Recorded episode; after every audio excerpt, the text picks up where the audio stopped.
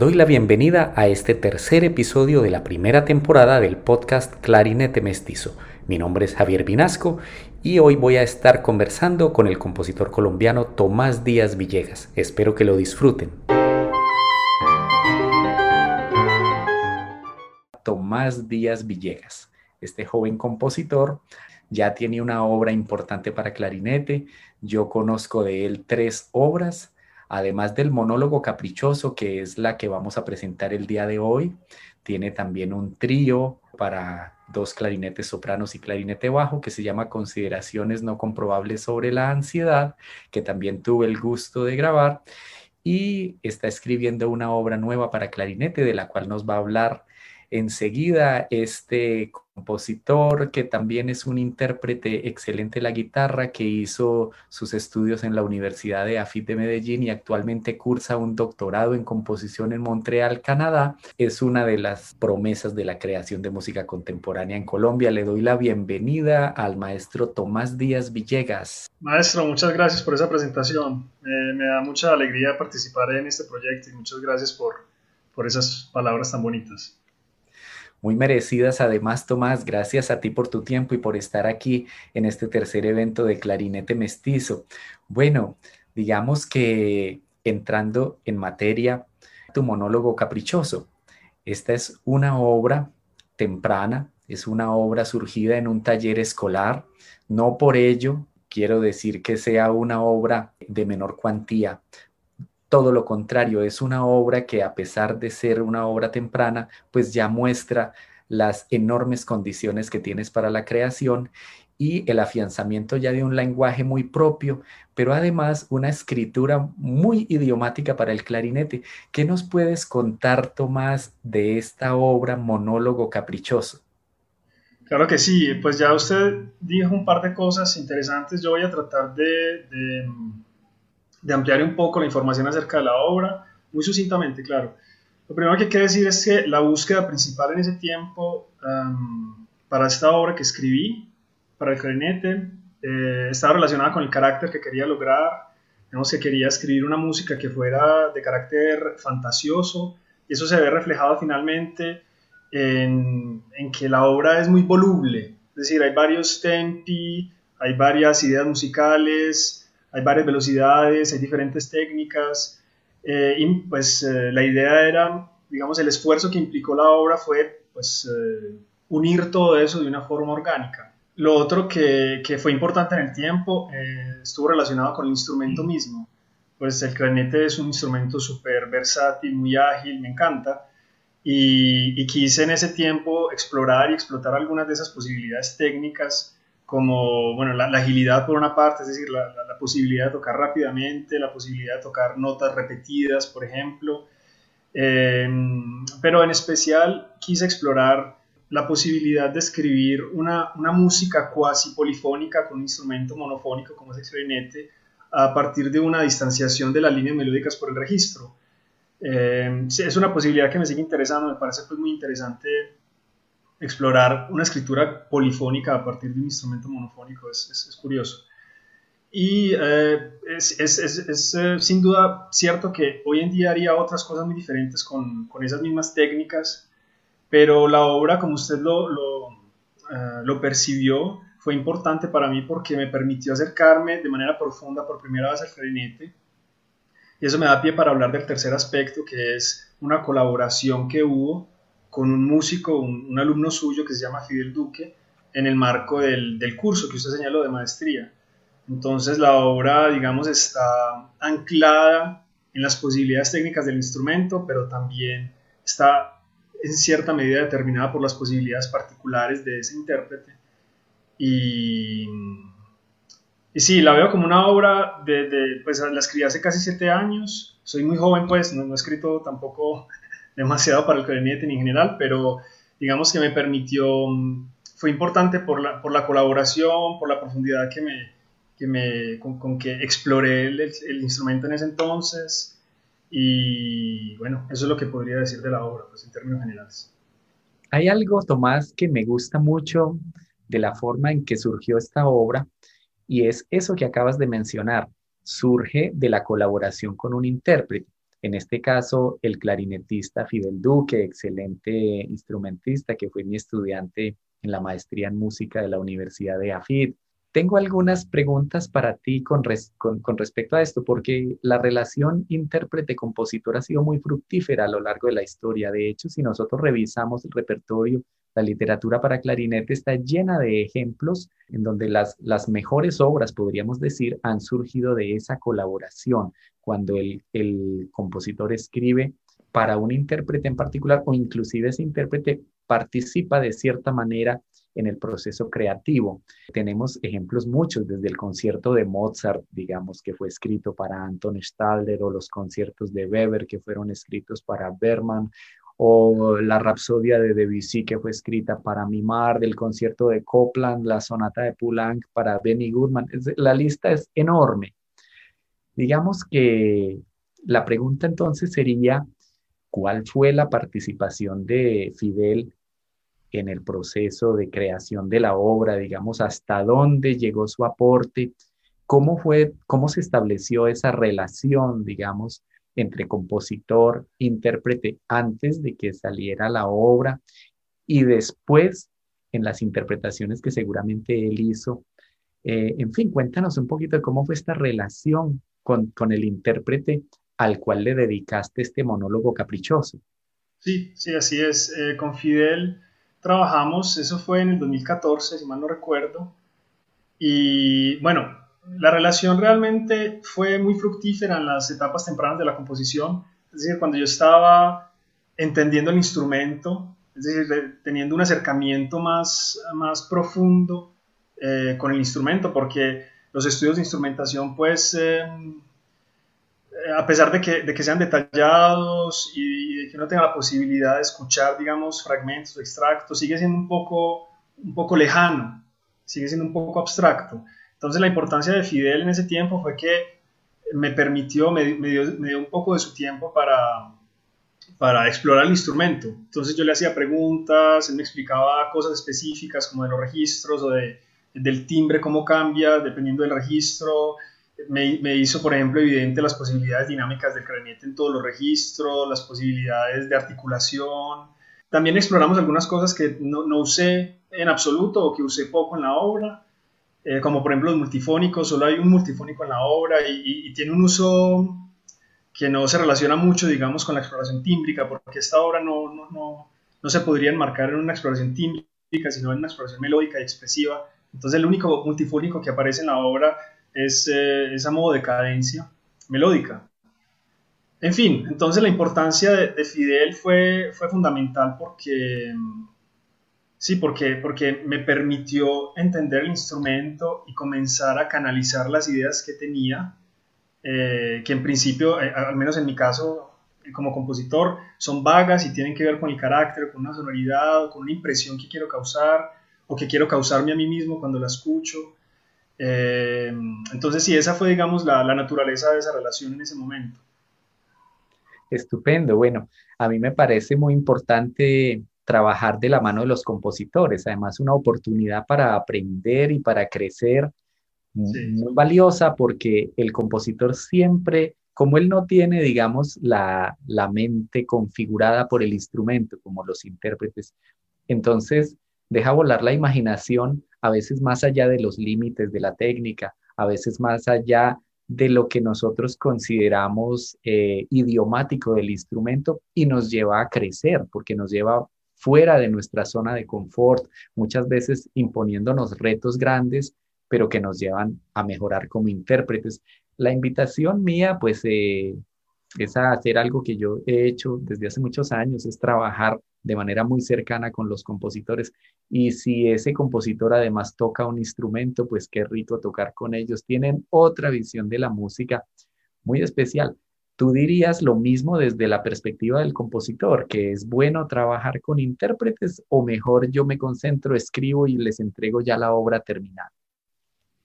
Pues yo he tenido las dos experiencias, y, pero me parece que no, no solo es bueno, sino que es... Em, casi, funda, pues es casi una obligación, es casi un deber.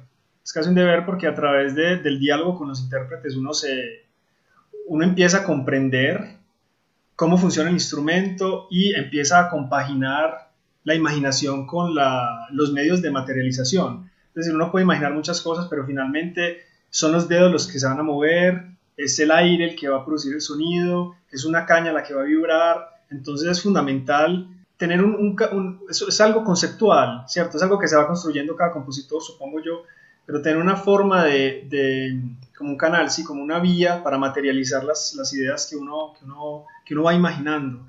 Y eh, últimamente eh, he tenido la oportunidad de colaborar con varios intérpretes. Por ejemplo, el año pasado, eh, durante una, una, academia de verano, le escribí, escribí, una obra para piano junto con el pianista. Pude hablar con él, pude comprobar cosas, pudimos, digamos, mejorar la escritura en ciertos pasajes o reconsiderarla en otras partes, simplificar la escritura cuando era, digamos, excesiva o ineficiente para la idea que se quería transmitir musicalmente. Y aún más recientemente trabajé con, estoy trabajando con, con una chelista, ella es estadounidense y la experiencia ha sido fenomenal también porque pues la, la obra digamos se centra en la exploración de los, de los armónicos naturales y, ha, sido, ha sido espectacular, o sea, saber cómo suena exactamente, cuál es la diferencia entre, la diferencia escuchada, ¿no? No, no necesariamente, no, no, no teórica. En fin, sí, el acercamiento, el entendimiento del instrumento se, es exponencial cuando uno tiene la posibilidad de colaborar con los intérpretes. Entonces yo diría que no solo es deseable, sino necesario. Estupendo. Bueno, ahí está la invitación entonces, porque muchos de quienes nos siguen en estos eventos son clarinetistas, otros son compositores, pues, pues trabajen juntos, ¿no? en realidad es una simbiosis porque se enriquecen mutuamente. Digamos que el intérprete aterriza a la realidad de la materialización todas esas ideas y toda esa fantasía del compositor, pero el compositor te lleva al intérprete a, una exploración que lo puede, lo puede hacer crecer porque lo lleva más allá de sus límites. Entonces es algo realmente enriquecedor para ambos. La obra se llama Monólogo Caprichoso. ¿Por qué monólogo y por qué caprichoso? Bueno, lo de monólogo, digamos, es comprensible, es para un instrumento solo, pero ¿por qué caprichoso? Sí, lo de, lo de caprichoso es eh, un adjetivo que evoca precisamente eh, el deseo de, de construir una música voluble, que cambia, en, el, en la que hay un discurso en el que hay varias ideas, varias formas de tocar, en el que la velocidad de la música cambia con cierta frecuencia y uno no se esperaría esa cantidad de cambios, digamos, esa cantidad de, no sé si llamarla realidades, pero eh, sí esa cantidad de cambios en una obra de de proporciones tan pequeñas, porque en realidad estamos hablando de una obra que tiene la, extensión de una miniatura. No sé si logré, digamos, crear un discurso articulado, porque ese fue el desafío que me impuse, ¿cierto? O sea, no, yo no quise buscar hacer evidente esa partición, sino que quise conectar todo eso tan diferente de una forma que, que fuera sí, orgánica, unida, eh, que fluyera como con, con, cierta naturalidad. Entonces, a eso se refiere el, adjetivo caprichoso del título a, esa, ese carácter fantasioso del discurso. Porque hay, hay ciertos títulos muy sugerentes en tus composiciones.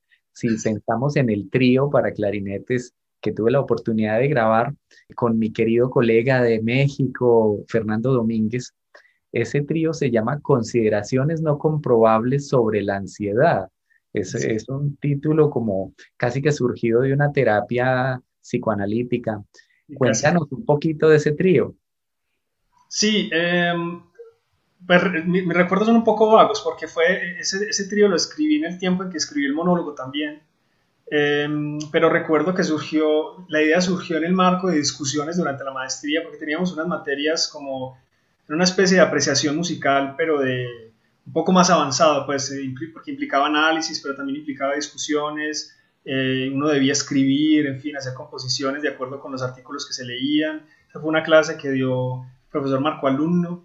Y, entonces, eh, en, algún punto, por alguna lectura que hicimos, eh, llegamos pues a la, discusión muy recurrente en música de si la música expresa algo por fuera de sí misma o si la música, digamos, se entiende solo por sus propios medios. Es decir, esta discusión entre el formalismo y, y lo extramusical y entonces yo quise, yo quise, bueno, demostrar, sino más bien hacer una afirmación musical en algo que creo todavía, y es que eh, la música se, se puede valer por sí misma, digamos. Entonces el título es un poco una, eh, es un poco sarcástico, ¿cierto? Porque digamos que reflejaba un, periodo, un periodo ansioso en el que tenía pues una ansiedad normal de los estudios y por otras circunstancias personales seguramente, pero no sé si, no necesariamente va a ser, digamos, percibido de esa manera por el que la oye. Las personas lo dirán de, de diferentes modos, dependiendo de, del humor en el que estén o de la situación que estén viviendo, si están concentrados, si no, si conocen el instrumento, qué tan relacionados estén con la música en general, la música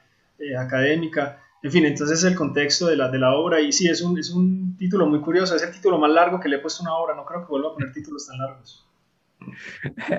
Muy bien, Tomás. Bueno, de todas formas es un título que se queda, se queda en la mente. De todas formas, conozco una obra de Rodolfo Acosta que tiene un título más largo todavía que el tuyo, porque se llama de, de nuevo Seremos uno en esta tierra sol respirante. Creo que te gana un poquito en, sí, sí, no, además título. más, poético ese, ese título, sí. Muy lindo, por cierto, claro, un título hermoso.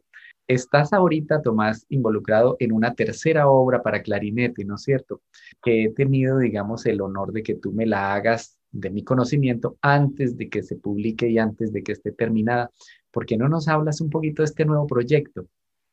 Sí, es una obra que terminé de escribir, digamos que ya está casi terminada, solo faltan algunos detalles. Por cierto, pues las primeras versiones, yo, fui el que tuvo el honor de, tener algunos comentarios suyos, algunas precisiones, y la versión actual está informada por, esas sugerencias, observaciones que usted, que usted me hizo. La obra se llama eh, Dos Esfinges Imaginarias y em, digamos tiene, está separada, está compuesta por dos eh, movimientos contrastantes. La obra tiene una duración aproximada de los nueve minutos y medio más o menos. Y la idea es, la idea que tuve en principio, yo empecé componiendo el segundo movimiento. Y en ese tiempo estaba escuchando mucho a un eh, trompetista y cantante de jazz norteamericano que se llamó Chet Baker. Y me gusta mucho, lo sigo escuchando, me, me fascina. No canta muy bien, pues diría uno, como músico, pero no, no, importa, me gusta, me gusta escucharlo, me gusta su voz, su voz es apagada, ronca, muy expresiva, está llena de portamentos. Eh, y el segundo movimiento está, digamos que quiere evocar esa, esa, atmósfera que él crea cuando canta, o al menos la, la, que crea para mí cuando, cuando canta. Entonces me dije, bueno, si este es el primer movimiento, si este, el primer movimiento que escribí que resultó siendo el segundo, eh, va a evocar la figura de este, de este señor, de este eh, jazzista, Chet Baker, que, que, podría, digamos, acompañar a este movimiento.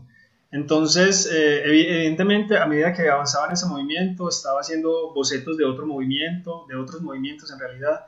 Y, en fin, las ideas del primer movimiento, entonces me parecían que podrían sugerir el carácter eh, incisivo, terco, eh, porque es, un, discurso muy concentrado, o sea, está compuesto por células melódicas que se repiten una y otra vez, a veces variadas, pero es como, como si quisiera evocar una personalidad como terca, tenaz. Entonces, eh, la primera esfinge es la de Fernando Vallejo y la segunda terminó siendo la de Chet Baker. Esa es la, esa es la obra, ese es un poco el contexto de creación. Estupendo. Bueno, ya tendremos tiempo más adelante de conocerla, por supuesto. Ojalá en este mismo espacio Clarinete Mestizo, la interpretación que realicé de tu obra. Esta obra yo ya la había grabado en un disco muy lindo que tenemos por ahí circulando en plataformas que se llama Sortilegios, donde están otros tres compositores jóvenes también de aquí de Medellín. Pero esta nueva versión, bueno, la grabé en diciembre eh, estaba yo visitando a mi mamá, a mi familia en Pitalito, Huila, nací allá, y tuve acceso a un auditorio que hay muy lindo, que estaba desocupado pues por, por la misma cuestión de la pandemia. Entonces, de repente me encontré tocando en este auditorio vacío una obra que se llama Monólogo, además. No había público y las sillas tenían una cinta amarilla para que nadie se fuera a sentar, si es que lograba entrar porque había un policía en la entrada.